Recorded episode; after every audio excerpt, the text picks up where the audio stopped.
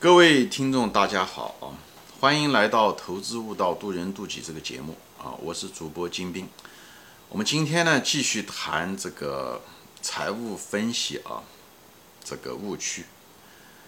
这财务分析呢，今天主要的谈的误区呢，就是因果倒置啊。人们常常把因当作果，把果当作因，这样的话会犯很多错误，在财务分析也好，就是。各个方面啊，它容易发生很多错误。比方说，财务报表吧，财务报表是企业经营的结果啊，企业经营的结果，人们需要给投资者看，给企业家看，给银行看。所以呢，他们把这一段时间的这个投资的经营的这个结果，用一种报表的形式给他结果报给大家看，是这个意思，对吧？而不是。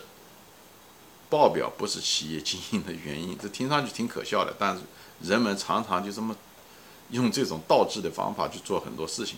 他们常常拿这些东西，简单的报表这些东西来给企业未来去机械式的进行估值，以后认为这是可持续的，这就是很可笑。企业将来未来利润增长可不可持续，经营可不可持续，跟报表没有半毛钱关系。报表只代表过去，好吧？所以这一点我们要在概念上要很清楚啊。报表只能印证我们的一些逻辑啊。通过我们有个投资逻辑，以后建立了以后，通过不断的未来的报表不断的出现来印证我们的这个东西啊。报表是后来的，而企业的经营是因啊，就这个意思。比方说，我们说。哦，净资产收益率对不对？高的对吧？一般的是优质公司的代表和体现。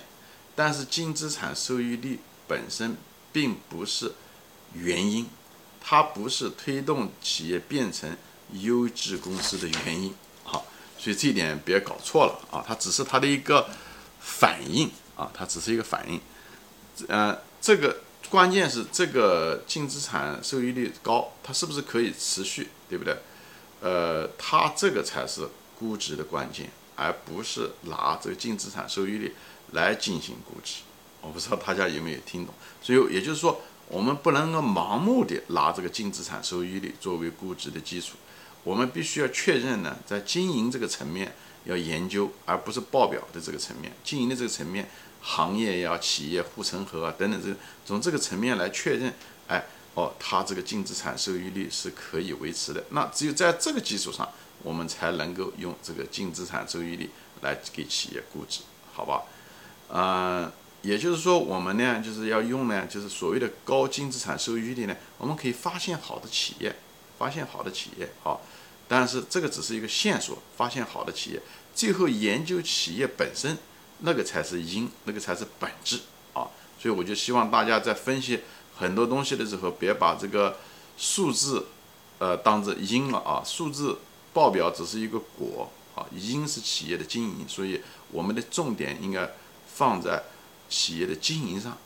当企业的经营有些东西我们不了解，或者是呃形成了一个逻辑吧，但是呢，希望第二方印证的时候，那么在这种情况下，我们再看去看报表来印证我们的这个逻辑对不对啊。它是一个确认器，那它也是一个排除器，就在这。它不好的企业，它一定会是在这个财务报表一定不好啊，嗯，对不对？但是财务报表好不代表是好企业，因为它也会做假账嘛，对不对？所以我就是把这个因果关系给大家分析一下，这是人也是常常容易犯的一个错误啊，我就在那给大家指出，好吧？好，我今天就说到这里，我希望朋友们可以就是。